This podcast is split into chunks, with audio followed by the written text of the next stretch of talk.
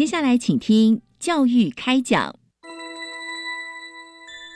越学越多，越学越好玩；越学越多，越学越好玩。如果教育是春雨，我希望能滋养每一颗种子；如果教育是阳光，我希望能活络伸展每一株幼苗。聆听学子心声，分享教学心得，关怀环境变迁，扩大教育资源的平台。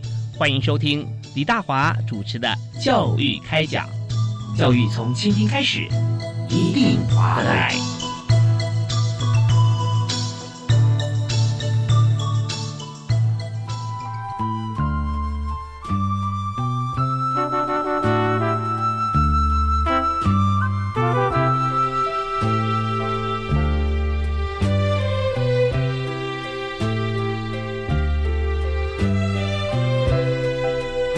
各位亲爱的听众朋友，大家好！非常欢迎您锁定国立教育广播电台，收听每个星期一跟星期二晚上七点零五到八点为您播出的教育开讲。我是主持人李大华。我们现在谈教育话题，我们会发觉说有许多最根本、最基础的问题哈。呃，maybe 它不会是一个问题，是个议题哈。我们就要从早开始来规划来做。就像我们常常在这个媒体上面，我们看到一些危机处理。当危机要处理的时候，它已经发生了，这很困难哈。要处理哇，这个。拿捏时间点啦，要要怎么说怎么做哈？巨细靡遗，那时候处理起来，你就算委外一个非常国际型的公安公司，都不见得会处理的非常好，因为它危机已经发生了。但是如果在危机还没有发生之前，我们来规划说，它可能是未来的一个 issue 哈，我们在做议题管理，那这个时候就简单多了哦，按部就班，而且到了呃可能会产生状况的时候，我们都已经事先先排除，那这样的话就好做多了。所以这样听起来，我们今天好像要谈一个这个呃公司经营策略的管理哈。那事实上，我们要谈的话题比这个更重要，就是牙齿的保健啊。牙齿要用一辈子，那我们要怎么样来规划这么重要的这个我们身体里面必须要天天使用的不止一种功能的工具哈，能够让它呃陪伴我们一生非常健康快乐的生活。所以，我们针对这个议题，我们特别邀请呃专业特别来宾来为您来介绍，是高雄医学大学的黄晓玲教授啊。黄教授您好，主持人好，这个节目里面特别呃，您的身份多元啊，在学校教课以外，也是在这个呃血统口腔健康保健计划啊，呃，这个部分哈，我们也担任了这个计划主持人啊。那所以这个计划从开始到现在大概多久？这个计划已经超过十年了，超过十年哈。但是我接这个计划是四年前开始接的。哦，四年前，对对对。OK，所以在四年过程当中，其实已经经历过很多不同的这个循环了啊，也可以看出来说，在台湾这个儿童牙齿的状况。对，教育部主要目的是，呃，能够借由口腔保健的预防策略在学校里进行，然后可以降低孩童的龋齿率。对啊，因为呃，当当孩童如果说年幼的时候的牙齿是算是呃第一次长出来的像乳牙了啊，那如果就蛀牙的话，大家想说没有关系嘛，反正这个长大以后还会再换牙。但这个观念其实是不是正确的？对，没错。以前老一辈的说法是因为牙齿会换第二套，所以第一套不是那么重要。但现在一些新的资讯显示，小朋友的龋齿率如果在乳牙的部分就已经很严重的话，事实上在他换牙过后，因为他生活习惯没有养成，所以他口腔中的细菌也会比较多，所以当然就会显著影响到他后面那套牙齿的龋齿率。嗯，所以说，呃，我们要养成这个重要的就好习惯哈，是非常呃确切。我们知道说现在是绝对重要。那怎么样来推动一个人？也许一天会有意志力啊，一个礼拜，但过了两个月、三个月，可能又恢复原状啊。那这方面就要长期来推动。所以在今天，我们首先先想请我们的这个学童口腔保健计划主持人啊，请黄晓玲教授先为大家介绍一下，以目前 overall 看起来，在台湾儿童牙齿的健康状况怎么样？龋齿率确实是相当的高了哈，在我呃一百零三学年度接这个计划的时候，台湾的龋齿率大概仅次于亚洲国家，大概只有赢了柬埔寨跟菲律宾。哇，那我们的对我们的龋齿率一直都没有办办法达到世界卫生组织所定的目标，也就是世界卫生组织它定的一个二零一零年的目标是我们的龋齿经验指数呢，呃，十二岁的小朋友应该是在呃两颗以下。但是我们到了这个二零一二年，我们的取死率呢高达二点五颗，那就远远落后这个大部分的国家。那我刚刚提到这二点五颗基本上是呃，仅次于严重度是仅次于菲律宾跟柬埔寨。嗯，那在其他国家，比方说香港、日本、韩国，他们的取死率其实都达到的世界卫生组织的目标。那世界卫生组织在二零二零年更把目标下修到一颗。哎，那对，所以目前为止，我们仍然停留在二点五颗，因为最新的资料卫福部还没有公告。所以，呃，这个二点五颗势必是我们一个主要要降低的目标。嗯嗯。所以，我们的龋齿到目前为止仍然是一个相当严重的议题。嗯。当然，在教育部的计划之下，在四年来的执行，在我们这个团队的努力执行之下，每一年以两个 percentage 的这个下降的速度哈，所以到目前为止已经下降了六 percent 了哈。对。那尤其是这一次教育部最主要。呃，到这个节目来做宣导，主要目的就是在这个计划的推动之下，在偏乡，尤其是花莲和台东，在这三年，它下降的速度，呃，高达了将近十五 percent 到二十 percent，哦，相当亮眼的成果，对，相当好的成果，所以这也是我们这个研究团队努力的结果哈。当然，教育部在资源的协助，还有跟卫福部两个跨部会的合作。也确实让这个龋齿率能够快速的下降。嗯嗯嗯，所以我们看到这个呃，我们龋齿率平均是二点五颗的蛀牙了啊。对，那说以这样子的基础来看，下降若百分之十五到二十，所以从从二点五乘以百分之二十这样来看嘛，是不是的，这是两个不同的指标。哦，那对对，所以我我好奇就是说，我们这个下降百分之二啦，哦，这四年来下降百分之六，或者说偏向下降百分之十五到二十，它如果换算成。牙齿的颗数来看哈，是不是可以从这个方面来来思考？来，呃，应该这样说，盛行率就是刚刚说到的百分比是指盛行率，那盛行率就是冲击的人数。哦，也就是说，如果一百个小朋友的话，如果龋齿率是六乘五，那就是说一百个小朋友里面有六十五个孩子是蛀牙的。嗯嗯，那二点五颗这样的一个颗数呢，是不一样的指标。这个颗数指的是十二岁小朋友。那因为十二岁小朋友他的牙齿已经换好了，嗯哼，所以世界卫生组织会用来比较各个国家的龋齿的状况，是用十二岁已经换好牙的颗数。哦，对，那这个是恒牙。那刚刚我们提到可能是乳牙或者是在更换牙齿当中的盛行率。那因为计划的推动必须以冲击人数为主，因为计划经费要拨下来执行的话，事实上我们也考虑像我们去餐厅的 CP 值一样嘛，你有。这个两百万的计划，那你势必要到执行到人数冲击人数比较多的地方，你这样使用上才会能够达到最好的效益。嗯哼，对，所以我们的计划执行推动是以盛行率来看的。哦，对，OK，所以呃，这边我们来在推动计划，我们的这个呃主要观察的 KPI 数字啊，那就会呃影响到说我们现在进行的一些步骤，甚至是区域或者年龄了。对不对？啊，那以但在治疗这件事情啊，取齿来说，有很多人会有不同的想法来关注。比方说，我们现在只赢菲律宾跟柬埔寨，大家想说，以这两个国家来说，跟台湾，我们从经济上来比较啊，是不是有绝对关系？如果以气候来比较，是不是有关系啊。比如说，呃，寒带地区国家跟温热带地区，对于呃口腔内的菌种啦，或者说龋齿啊，它它的生成，是不是有有互相关系的影响？那我们发觉说，从不管从哪个指标来看，我们都觉得我们只赢过菲律宾、柬埔寨啊。好，那那难道跟我们同样纬度啊差不多的其他国家地区，难道难道就就是有别的方法吗？或者说，呃，以中国大陆来调查的话啊，那跟我们的语言文化习惯其实也是一样的啊。那为什么我们会呃不如啊？就我们住住牙会比较多？那这边有没有相关的一些资讯？是的，呃，主要原因哦，是因为。台湾有一个非常危险的因子，这个危险因子就是含糖食物。哦，台湾是目前全世界含糖饮料店密度最高的国家。呀，换句话说，你可能很明显走到你家楼下，你没有走没几几个 block，其实都是饮料店。你的选择很多，你的可进性很高，你的可获得性很高。所以，当然家长再加上家长如果观念，就是说他对于这个。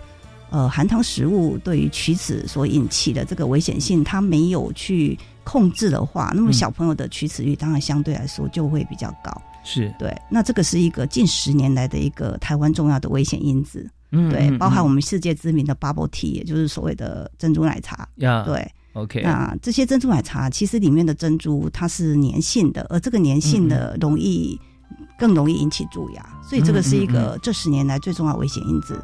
所以我们在推广口腔保健的教育上面，事实上我们会请这个我们会针对这个家长的教育的部分呢，除了这个洁牙之外，应该还是要重视饮食控制，这是一个很重要的因素。是，那呃，刚才我们所听到这段专业讲述，就是由黄晓玲教授啊来告诉大家，我们在生活习惯上面，台湾现在这个泡沫红茶啊，或者说珍珠奶茶啊相关的饮料店哈，真的密度超高，尤其在学校附近，对，哇，一条街夜市一看。一排五六家不夸张啊，对。那我们就想说，在这这种环境里面，我们要跟这个呃蛀牙龋齿哈，像这样子呃来来对抗啊，真的是非常大的挑战。嗯。那么呃，我们这边听一段音乐休息一下，我们稍微消化一下啊，我们刚才资讯以后，稍后回来，我想再请黄教授为我们来解析一下大家平常日常最常碰到的情形。好比说，我们讲含糖饮料，如果我们只是吃糖啊，吃糖其实它可能有些物质会粘在牙齿上面哈。如果喝含糖饮料，您没有任何内容物，就是糖而已啊，喝下去，那么跟我们吃食物或者含糖的食物，那它也会残留在牙齿牙周周边，那它所造成蛀牙的，maybe 是积转了啊，或者说它的几率，我们跟大家做个解析。好，我们休息一下，马上回来。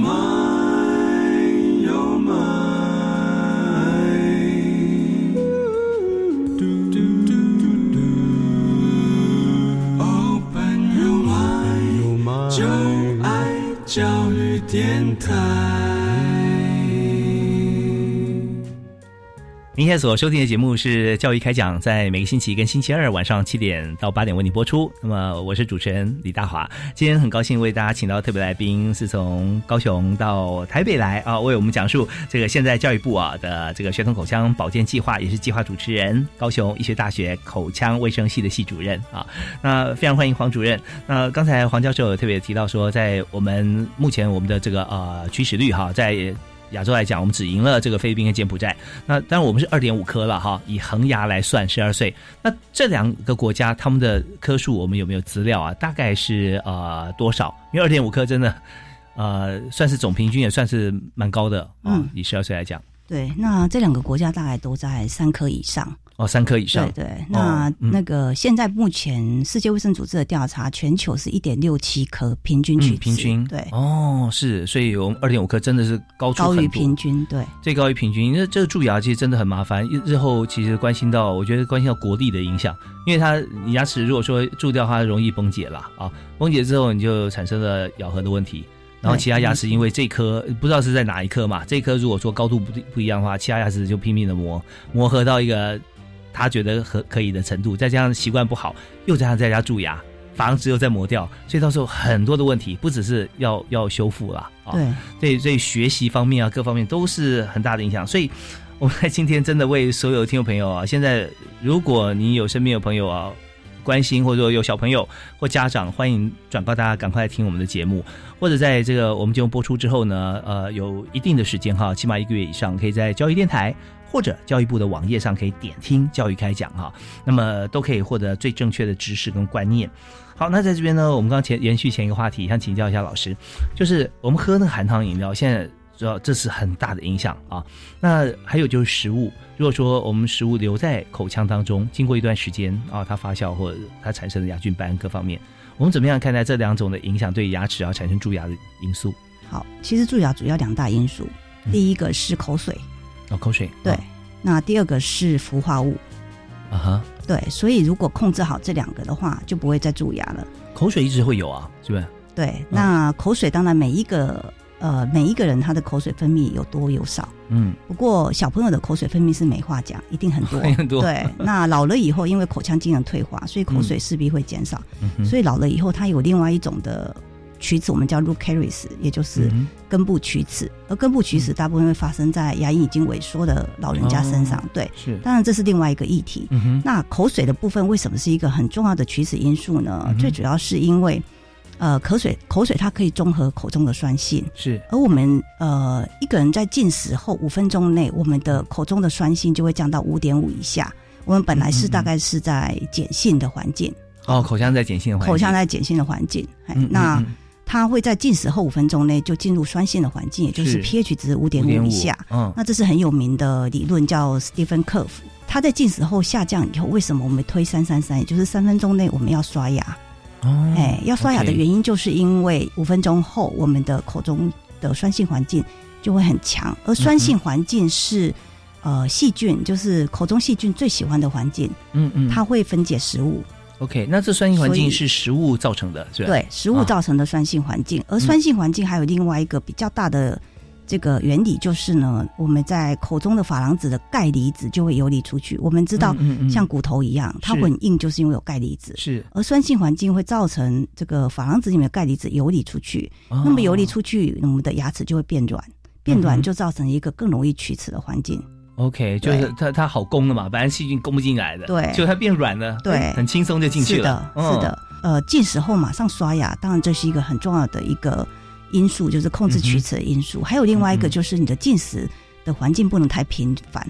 换句话说，刚刚主持人提到的就是，哎，如果你不喝 bubble tea，你没有 bubble，那么你的茶就是有糖这件事情。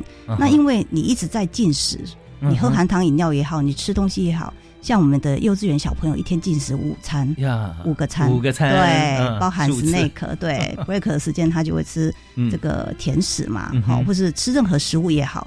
那么它的进食的频繁度就会造成它的 pH 值一直处在一个酸性。酸性的环境，所以呃牙齿中珐琅质的钙就不断的释出，是的，它不断的流失，对，它就一直是暴露在一个龋齿的酸性环境当中，也就是危险的环境当中。对，所以胃病的朋友少量多餐，有时候牙齿也不好。是啊，少量多餐，所以这互相影响了。对，像我们办公室的人，常常一杯饮料五百 CC 放在桌上，一直不停的在喝，嗯嗯嗯，从早上喝到晚上，那个就是非常危险的环境。所以不需要敌人。兵将众多，你把自己的呃的提防瓦解，城墙把它推倒，那他就很容易进来了嘛。是是这样子。那么如果说我们现在呃酸性环境里面的钙质哈游离出来以后，那我们怎么让它回来？对，怎么回来？还是说我们自己在生成在补补？我们的钙离子游离出去，我们叫去矿化，矿矿矿物质的矿。对，那我们怎么让它再矿化？嗯，就是你让它休息。不要吃东西嘛，这是一个原因，这个一个理诶方式。那另外一个方式就是含氟物，氟化物会把钙离子带回来。OK，所以含氟牙膏、涂氟，像现在在推的一些呃沃国丰田，好这些氟化物，就是包含现在台盐公司有一个氟盐，嗯嗯嗯，对，就是吃呃你在主食的时候放一些氟盐，就是氟碘盐，是是，对。所以在在吃的时候明明是酸性的，但是它又有氟在里面。对，吃进去以后，其实它效果最好，比任何这个我们叫系统性加氟嘛。吃到胃里面去，对，吃进去吸收，它会从这个口水分泌出来。这样好神奇。对，它就从你的口水，因为它其实是靠这个分泌液体的分泌的方式出来的，所以它会从口水分泌出来，在你的嘴巴里面。是对，所以你的口中就有氟离子，而你的氟离子就会第一抑制细菌生长。啊哈。就是自取菌，我们所谓的导致蛀牙的细菌。嗯，那第二个就是降低口中酸性。嗯，所以一举数得。对，都是为了防堵蛀牙哈。其，实对。好，那您刚刚提到说，呃，如果在自然情况底下，如果我们没有这个氟的这个服用了哈，或者说刷牙的话，那么游离出来的钙离子哈，那它最后如果我们停止进食了。口中呃恢复了碱性啊，对。那么这个钙离子它是要回去的话，是口腔中游离出来的再回去呢，还是从身体内部再去补强它？它会再回去，但是要在口中的这个 pH 值上来的状况之下。可是口中会再矿化，因为我们在吃吃东西的时候啊，那就算钙离子出来，我们会不会把它吞到肚子里面？它已经不在口腔了。它已经，它已经被我们吞下去了。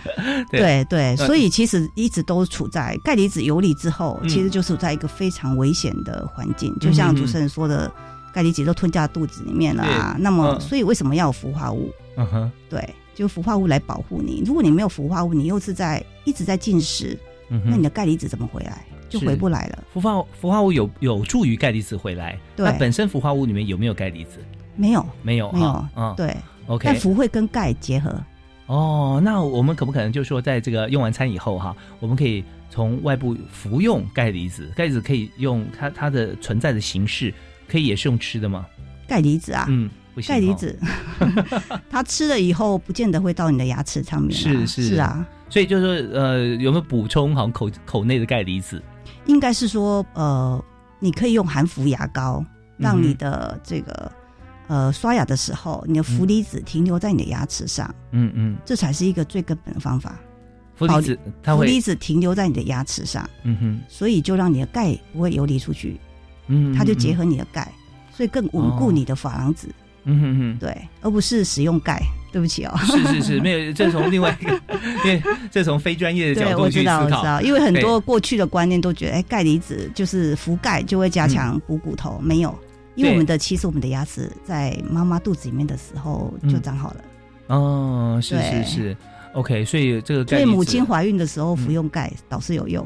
对，因为呃，小朋友的钙是从母亲来的，对，而且是呃，不用看母亲到底钙够不够，就直接抓了，对不对？对，没错。所以妈妈一定要补充够的，不然的话，对对，你千万不用担心你的小朋友钙会不够，而是担心自己钙会被大量的被这导师是被拿去哈。对对对对，所以这方面大家就了解，我们在这个怎么样来巩固自己牙齿的过程当中，氟为什么这么重要？为什么涂氟很重要？哈，是这样子。那有没有呃建议大家，其实，在饭后再刷牙是我们在口腔环境里面的一个情形哈，能够。让它快速的恢复碱性，那会不会建议说在进食之前，然后就有浮在牙齿上面？这样的话会不会也会减减少那个钙的流失？但是我们吃了东西之后，氟离子就被我们吞下去了。哦，所以氟离子它刷完牙之后，呃，尽量不要进食，在半小时内，因为你的氟离子要停留在你的牙齿上面，嗯嗯，保护它。对，嗯，所以如果我们在饭前就刷牙的话，那么氟离子在吃完饭以后就顺便吞到你的肚子了，嗯嗯，所以就没有效果了。是，所以这方面真的有时候我们就想起来啊，也是觉得呃非常两难，甚至多难哈。就是说我们也不能不吃东西，但是如果说我们在进食的过程中，我们牙齿的这个钙离子哈，比方说一百流出去，那能够回来。maybe 九十九十五，对它它有可能超过一百吗？或恢复原状？不可能，不可能，所以我们的牙齿钙质就一直在流失当中。对，哦，这是一个事实。对对对，所以刚刚提到的是第一件事是口水嘛，嗯哼，第二件事就是氟离子，氟离子。所以如果把握住这两个原则，就不会龋齿了。哦对，那睡觉前那一次刷牙最重要，也是跟口水有关。因为睡觉的时候我们不会讲话，不会分泌口水，是。对，那你就没有口水。嗯哼，对，所以建议睡觉前一定要把牙齿刷干净。啊哈，刷干净之后搭配含氟牙膏，那你的氟离子就停留在你的牙齿上。嗯，然后你的口水变少的时候，它就比较不会去影响到你的蛀牙。啊，是是是。OK，好，那这个观点啊，我们再思考一下。我们休息一下，听段音乐回来之后，我们继续来深入来探讨。同时也看说，我目前要让全台湾的学童哈牙齿能够比爸爸妈妈更好啊，我们要这么做哈。休息一下，马上回来。谢谢。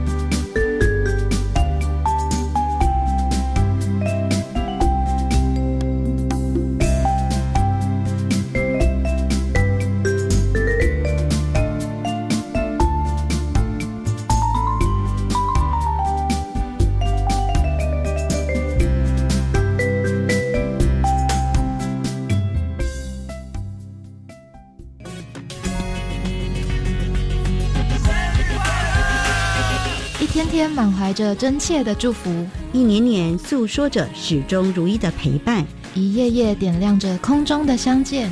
让我们继续陪伴您，编织幸福，点亮生活。教育电台五十九岁生日快乐！祝福的歌送给你，Happy Birthday！教育电台五十九岁生日快乐！听友们就过来，从三月二十五号开始到二十九号，把握机会在直播节目中扣音进来，用台语、英语、客语你的母语祝贺电台生日快乐。或在粉丝专业以及赖官方账号留言，就有机会得到礼券或是卖宝小礼物哦！赶快加入抢好康喽！就爱教育电台，大声说出来！详情请上教育电台官网查询。地震！地震！赶快 D C H 趴岩稳！好，drop 趴下，cover 掩护，hold on 稳住。好可怕哦！地震摇的好厉害，你知道为什么不能马上往外跑吗？因为地震强烈摇晃时，人要跑出去很困难，而且啊，容易被掉落的物品砸伤。地震发生时，先想避难，再想疏散，先救自己，再帮他人。想了解更多防灾知识，请搜寻“校园防灾花露米”。以上广告，教育部提供。东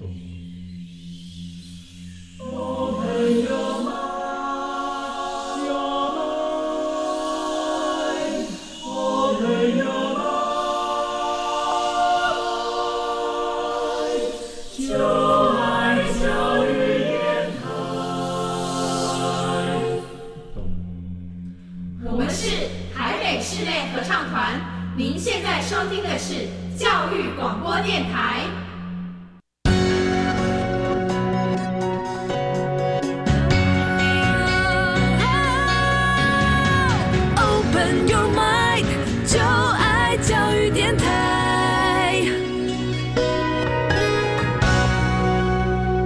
欢迎您持续锁定国立教育广播电台。今天在教育开讲，大华为您访问的特别来宾是高雄医学大学口腔卫生系的系主任。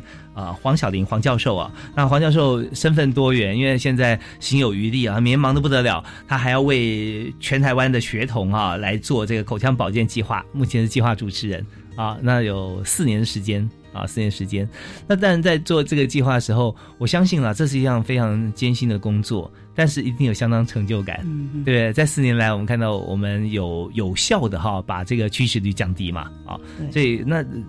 刚才也还提到说，在偏乡方面下降的这个比例更高。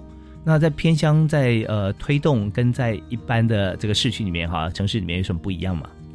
对，没有错。偏乡之所以这个取子率特别高的一个最重要原因，就是医疗资源缺乏。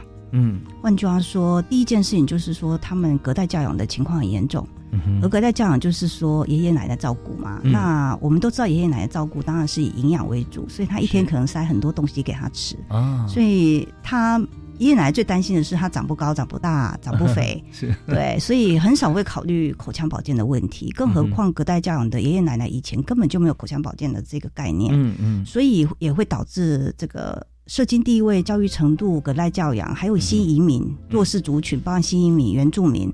这些所谓的弱势族群，他们在口腔保健的这个健康意识上面明显的比较低，嗯，所以也会导致这个孩子的取死率就会特别高。再加上医疗资源不好，就是说，呃，有些地方可能可能连牙医师都没有，嗯，对，那学校就没有校牙医进驻，是。对，所以也会导致这些偏乡的孩子他的取死率偏高，所以他可能跟这个我们所知道的大都会，包含台北、高雄，造成取死的原因不一样的。嗯嗯嗯嗯，OK，所以在在这边我们就发现说，呃，正确的观念就算有了，但是是不是能够实际执行出来哈？其实我们不但没有看到助力，还看到很多的干扰啊。对，没有错，对，因为社经地位比较低的家庭，他也有可能买不起牙膏跟牙刷。我们甚至在偏乡还看过这个孩子的牙刷是跟家长共用的，那他也没有办法搭配含氟牙膏。嗯嗯，因为他可能可以购买。他可能连牙膏购买他都没有这个经济上的这个支持，是。对。那我们在计划上面对他们的补助做法是什么？对，所以像我们这个计划，不仅有辅导委员、专业的辅导委员进去学校里面做这个卫生教育的推广活动，我们还帮忙推广这个家长的讲座。嗯，我们也会派这个呃比较专业的讲师进去担任这个家长讲座的讲师，嗯对，所以我们会推广，就是爷爷奶奶也好，照护者好，或者是一些家长在口腔保健议题上的提升。嗯那我们也会提供呃免费的牙膏、牙刷，我们会请一些赞助赞助厂商提供给孩子免费的牙膏、牙刷，还有牙线的使用。所以这个部分都是一并包含在这个计划里面的。那提供的过程是呃整批，或者说呃一定时间，因为我们如果说提供太多，也不知道它有没有用嘛。对那有没有老师会不会说，哎，我们看看你牙膏用多少啊？哎，基本上那个就是我们会有健康中嗯心嗯护理师来协助处理。是对，那他一个学期就会帮他更换一次牙刷跟牙膏。哦，对，OK，那家家庭的部分当然就是家长要自己负担了。嗯嗯嗯，好。那当然还有一个问题，就是我们现在常常小朋友来看，就定期检查牙齿的时候哈，那也许到了医院或者牙医诊所哈，会涂佛，涂对涂氟涂上去以后，那呃，但久久一次啊，可能下一次半年以后或者怎么样。那这个涂氟跟我们这个牙刷、牙膏里面的氟，或者我们吃用食用的盐里面加氟哈，有什么差别？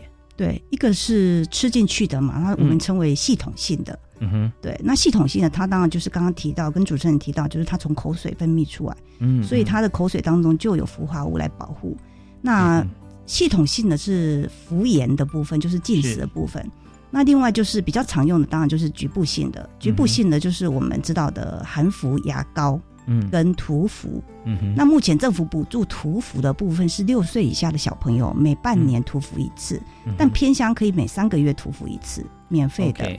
那氟化物是整个像油漆一样涂上去，嗯那涂上去的那个氟化物浓度非常的高，是两万两千 ppm。嗯我举个例来说，含氟牙膏它的这个氟化物的浓度，呃，我们现在亚洲地区儿童的氟化物浓度是推荐一千 ppm。嗯哼，对，就是早晚各一千这样子。对对对，就氟化物浓度，就是你的含氟啊牙膏，你你看一下它背后的这个添加物就会有氟化物，那它后面就会注明它的氟化物浓度是一千还是一千五。嗯嗯，对，大概是这样子。那这个是含氟牙膏搭配洁牙的时候使用嘛？嗯，那涂氟每半年一次，其实就像诶、油漆一样，像你家上油漆、上是上去，它就粘住在牙齿上了，它会慢慢吃东西，慢慢掉，慢慢呃洁牙的时候慢慢掉，慢慢掉，算是一个消耗品啊对，它是一个消耗品，虽然浓度非常的高，两万两千 ppm，所以效果非常好。嗯嗯嗯，所以它能够维持的时间大概就慢慢慢慢这样递减了哈。对对，对所以大概半年。大概可以到半年。对对哦，那在偏乡三个月的原因三个月就是为什么啊？因为政府认为偏乡它因为刚刚提到的比较弱势嘛，嗯所以他希望就是借由这个涂氟的服务，免费的服务，可以让偏乡的孩子更多一层保护啦。哦，就是目的是这样，浓度其实跟这个城市一样，都是两万两千 ppm，都是两万两千。那这是一个浓度的浓度，还是一个数量？它是是一个浓度，是一个浓度。那如果说像含氟牙膏是一千一千五的话啊，对那如果牙膏多一点或少一点，或一天我刷四次跟刷两次，那它能够接受到就不同了，对不对？对啊对那可是如果用刷的话啊，它在外面等于是一层保护膜，就不像涂油漆。对啊没错是，虽然它嗯吃东西可能就会被就就会吃掉了，就有可能吃掉了，没错没错。那如果说呃两万两千 ppm 的这个氟呃涂上去以后，那就算刷牙可能也还是会保留，因为我们还是要维持嘛。可是刷牙你知道也是对于这个油漆本身刮伤，其实是最多最最直接的方法了。嗯嗯可是又不能不刷，我们还要推广刷牙啊。所以这方面有没有方法或技巧？好像刚涂的时候，其实它已经有很多的保护了。嗯对。那我们我们洁牙的时候，可能以牙线为主了，对吧？没有那个洁洁牙是一定要的啦，嗯嗯对，因为我们每天会吃东西嘛，是。那吃东西这个食物最喜欢的来源，呃，应该说细菌最喜欢的来源当然是食物，食物对，所以它当然要靠食物来当做它的这个最主要的来源，进食的来源，所以它就会口中会一直处在酸性的环境，对，嗯嗯所以还是必须刷牙的。那只是刚刚主持人提到刷牙呃的力道哦，嗯推荐是两百克。那可能、哇很难测量对很难测量。对，那两百克简单来判断就是拿来了一颗番茄，红色的，我们在、呃主食用的那个番茄大番茄，嗯那你用你的牙刷轻轻的刷那个力道，不要让它的哦皮破破掉掉。的那个力哦。道就是两百克，所以非常非常的轻。那另外一个判别方式是你用你的手指头去压你的指头，嗯。然后它本来是粉红色的嘛，那你轻轻压它会变白色，嗯就那个力道。OK，对，所以不能像老人家这样子，他很用力的像刷马桶一样的方式，那你的珐琅质就被破坏掉。是，所以要关心小朋友刷的时候看。你是在刷鞋子吗？对，刷马桶这样不行啊！对对，要想象自己的每颗牙齿都是一颗很漂亮的小番茄，钻石，钻石啊，轻轻刷这样子，对，就 OK 了。对，好，那这是跟所有听众朋友分享啊，就是说呃，由黄教授告诉大家怎么样啊来洁牙，然后来涂佛，呃，让自己的牙齿会更好哈。那当然在这边我们又讲到说糖也是一样，因为糖会让口腔变成酸性嘛啊，那我们也要减少这个糖的这个摄取啊。对好，这次计划里面，我们在教育部的国教署啊，特别你看，您提到的计划已经非常长久了。那我们也看到逐渐有进步，可是以我们的心情来讲，大家希望更更快哈，这样子。那以目前来讲，我们有没有执行的一些像重点的内容啊，或者一些成果的部分啊，也可以跟大家做一个说明。好，那这个计划最主要有一些。目标，嗯，哎，那第一个目标就是针对取齿率高的学校进入校园做辅导，而辅导的策略刚刚其实有跟主持人提到嘛，包含就是解压的课程，是，然后这个家长的讲座，好，那教师的真人演习我们也会进入，然后学校呃的小朋友们会加强牙线的使用。是对，然后再检视看看他们这个口腔保健的一些用物，好，包含这个耗材，比如牙膏、牙刷，呃，它是不是适当的？哈，刚刚说的这个刷毛是不是软的？刷头是不是小的？好，是不适合小朋友去使用？好，那含氟物、含氟牙膏是不是这个浓度是够的？好，然后再看他这个涂氟的状况怎么样，窝过丰田这些，那我们就进入校园去辅导。那每一年大概辅导二十五个学校，哎。所以目前为止，我们已经辅导了大概呃六十个学校左右。哦，这四年来，那我们会陆续辅导。那今年甚至到离岛，因为离岛呢，我们发现它的医疗资源更缺乏。嗯，那离岛本身健康资讯比较没有办法让家长这么快速的从本岛传递过去，所以我们这一次锁定的是马祖。那我们发现，不管金门、马祖或者是澎湖，他们的取死率都相当的高。那因为过去三年我们辅导花莲台东的效果非常的好，所以我们花莲台东就是刚跟主持人分享，它已经下降了十五到二十 percent，是，所以我们暂时就停止了这个东部的辅导工作。然后再来的话，我们就是会办理基优学校，基优学校就是我们会有教育县呃县呃教育局教育处推荐出呃他们当地呃口腔保健推广的很好的学校，那就由他们推荐出来给我们。这个研究团队，那我们这个计划团队就会做审查、书审跟这个实际访谈访查，那他就会在这个成果展的部分做颁奖典礼。好，这个是基优学校，那主要是奖励各县市呃对于口腔保健推广的好的学校，我们给予他奖励啊。好，嗯嗯，那这是第二个部分。那第三个部分呢，就是呃维护这个口腔保健的网站。那这个口腔保健的网站呢，教育部其实非常有想法，就是他们会。呃，希望我们这个团队呢，把最最新的医疗实证、科学实证的一些新的资讯、口腔保健资讯，能够呃定期的维护在这个网站上面，让很多的家长、老师、呃学生都可以看到这些网站的新资讯。比如说口腔保健，包含几岁的时候该做一些，比如说呃中高年级应该有牙线的使用，哈，那低年级的涂氟啊，或是窝沟丰田，好，那还有家长的一些重要的口腔保健资讯。我们都会定期的这个更新，在网站上做更新。是刚才黄教授讲到窝沟丰田哈这件事情，其实它相对也是非常重要。是啊，尤其在下面的牙齿，地心引力的关系，对，窝沟丰田相当相当的重要。那最主要是我们有一个研究显示，台湾跟日本的大学生第一大臼齿拔除率是呃日本的十三倍。换句话说，我们的大学生有第一大臼齿都被拔掉。第一大臼齿哈是我们人生中的第一颗牙齿。恒牙，是的，恒牙，他六岁长出来，是我们人生中第一颗恒牙。可是很多家长会误以为他是乳牙，因为他不会换，他不会换，他就是在六岁早从后面冒出来。嗯，它不，它不是从乳牙更换过来的。哦，最明显的是看门牙、乳牙嘛？啊，对对对，下门牙，对对对，上呃对，没错。那它会有四颗嘛？哦，第一大臼齿会四颗，在六岁。到九岁中间冒出来，好，每个孩子他的发展不一样，所以他冒出来的时机也不同。那窝沟丰田就是用在第一大臼齿，嗯嗯嗯，对，那它其实很简单，它是一个流动物质、流动材材料。那它就是把它填补进去我们的窝跟沟里面，因为低大就是，如果你用舌头去舔，你就会发现它其实是凹凸不平的。嗯那吃东西，刚刚主持人有提到下牙容易龋齿，就是因为我们吃东西咬合面，我们一边吃东西，它就掉到那个窝跟沟里面。呀，对，所以如果借由填补把窝跟沟填补起来，那么小朋友那个牙齿第一大就是就不会蛀牙了。是是，所以我们现在的窝沟丰田是六到九九岁是免费填补的。哦，每位同学对，哦每一个学生六到九岁，呃，到保健室吗？呃，就是必须拿着健保卡到诊所。嗯到诊所对，那哦偏乡因为去诊所不方便，所以偏乡会请牙医师亲自到学校来做。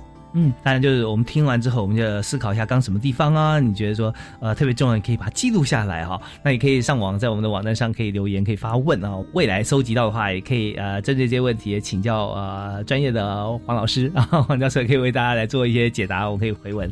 那我们听段音乐回来之后啊，继续来谈一下，就是当然这个呃我们有许多的部分在进行，那么还有就刚刚提到窝沟丰田这个部分哈、我们也有一些呃更进一步的问题啊，也想请教，好比说呃国丰田它的丰田的物质啦啊，或者它的高低啊，会不会影响咬合啦，或者说它什么时候是不是需要再丰田，还是它到几岁之后其实它就已经长好了，就比较没有问题。那这些问题啊，这些议题都是非常非常重要的，也希望能够给所有听众朋友在口腔卫生保健方面啊有个正确的知识。好，我们休息一下，马上回来。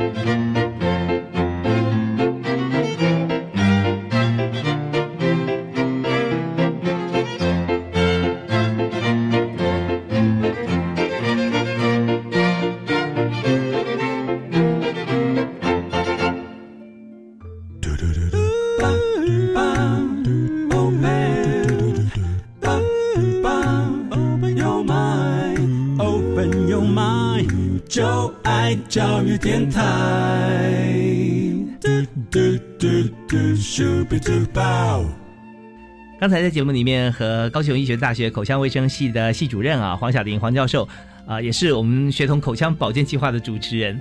对黄教授领导的团队哈、呃非常专业，也是为全台湾的这个学童哈、来把关。那刚刚讲到窝沟丰田这一部分啊，我们是用什么物质去丰田我们的这个第一大臼齿的齿缝？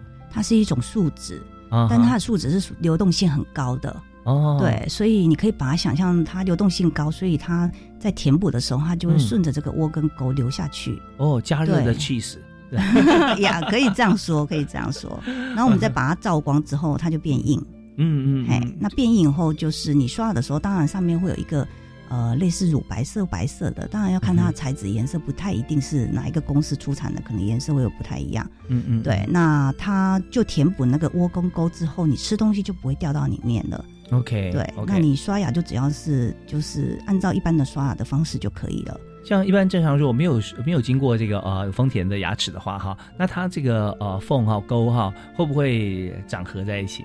当然不会，就它就是窝跟沟是本来来就存在的，它本来哦的牙齿形态就是这样，因为它是咬合面。嗯嗯嗯咬合面就是你在磨这个食物的时候，比如说你吃花生，你就一定要用到咬合面；你吃饭，你就一定要用到咬合面。所有你进食的东西都会用到咬合面。嗯哼，对，那你试想，如果是 bubble tea 里面的这个粘性的珍珠，那你一边吃它就粘在上面了，嗯或者就嗯掉到这个窝跟沟里头了。嗯嗯，对，那它掉进去以后，你的牙刷刷毛的直径是大过它，嗯所以你直径这么大，怎么可能刷得到窝跟沟呢？这就刷不进去了。所以在这里面，它就会停留在里面，不断去。对，所以第一大臼齿的蛀牙是全部龋齿占百分之五十 percent 的蛀牙是住在那里的。OK，那么在牙刷方面啊，刷毛应该刷软嘛，是吧？对，如果刷毛太硬的话，有什么样的缺点？嗯，我们的建议是要适中，太软也不适合。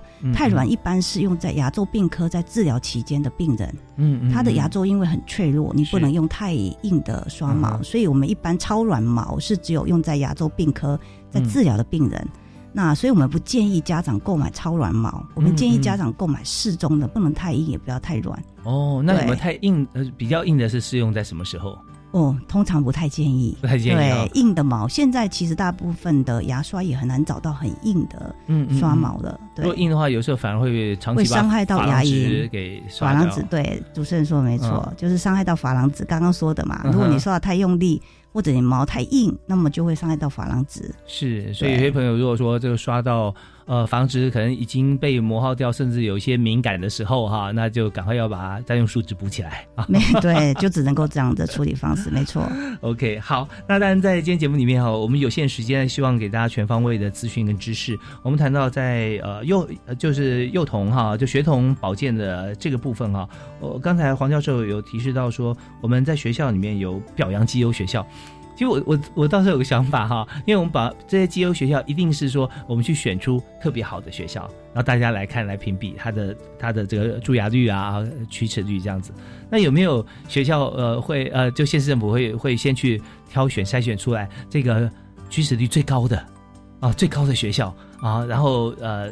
经过了一年两年之后，然后再看它有下降多少，我觉得这也是很好的一个。对，主持人这样的建议非常好。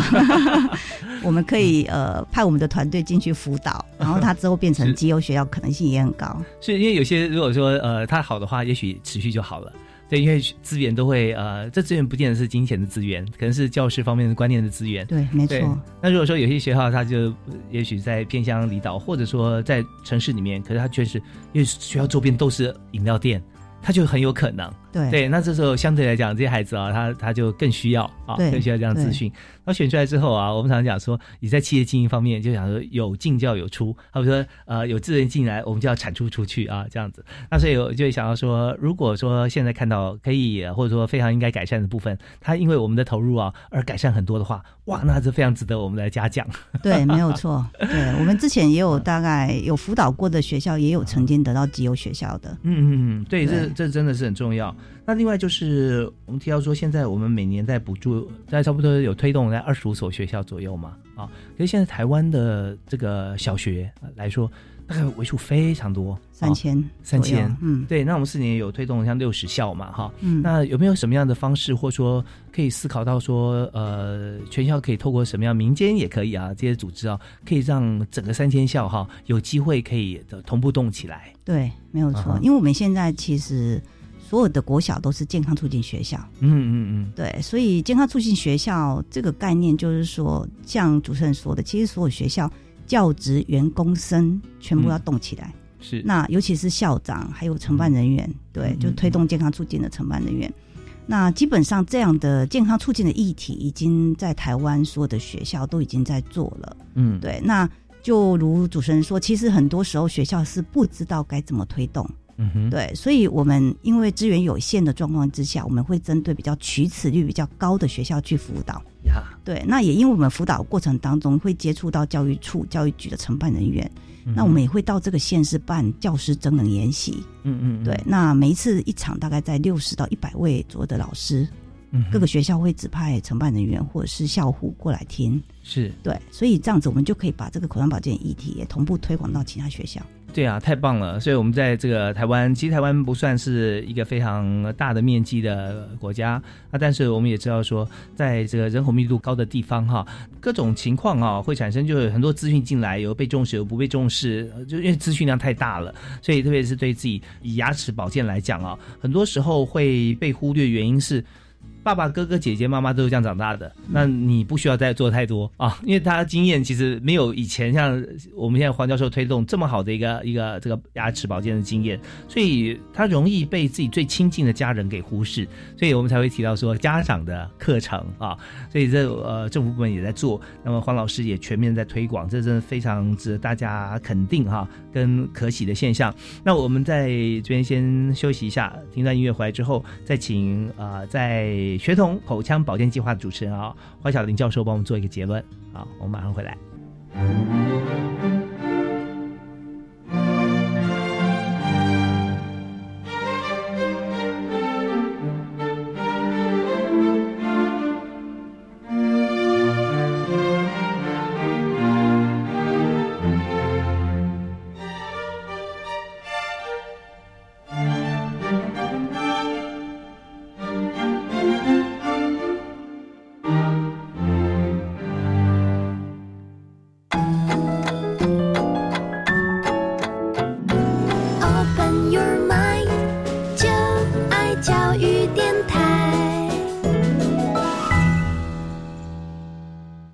今天在教育开讲这期节目啊，我高度建议所有听众朋友可以把它下载下来啊，留起来，然后给自己的这个呃家人来听，小朋友也要听，然后家长、父母、祖父母啊，其实了解之后就知道牙齿真的非常重要。那今天在我们节目里面分享这么呃棒的资讯，是学童口腔保健计划主持人，也在呃教育部呃提供。这么好的一个呃推广啊，呃不但是自己，还有团队。那目前也在高雄医学大学担任口腔卫生系的系主任啊。所以我们在节目最后，我们也请黄晓玲教授啊，给我们来做一个结论。呃，刚刚提到所谓健康口腔健康问题的重视度，在台湾是越来越呃家长越来越重视嘛。那最主要呃，我想提一下，就是说。在我们呃每一年调查发现，三到十八岁的小朋友的龋齿率相当的高，所以在健保的支出的部分哈，一年大概花了八十四亿左右是在健保的支出，嗯光是小朋友的龋齿，哇，对，所以我们这个计划推动以后，每一年下降两 percent，预预估呃每一年可以替政府省下六千多万的健保费用，对。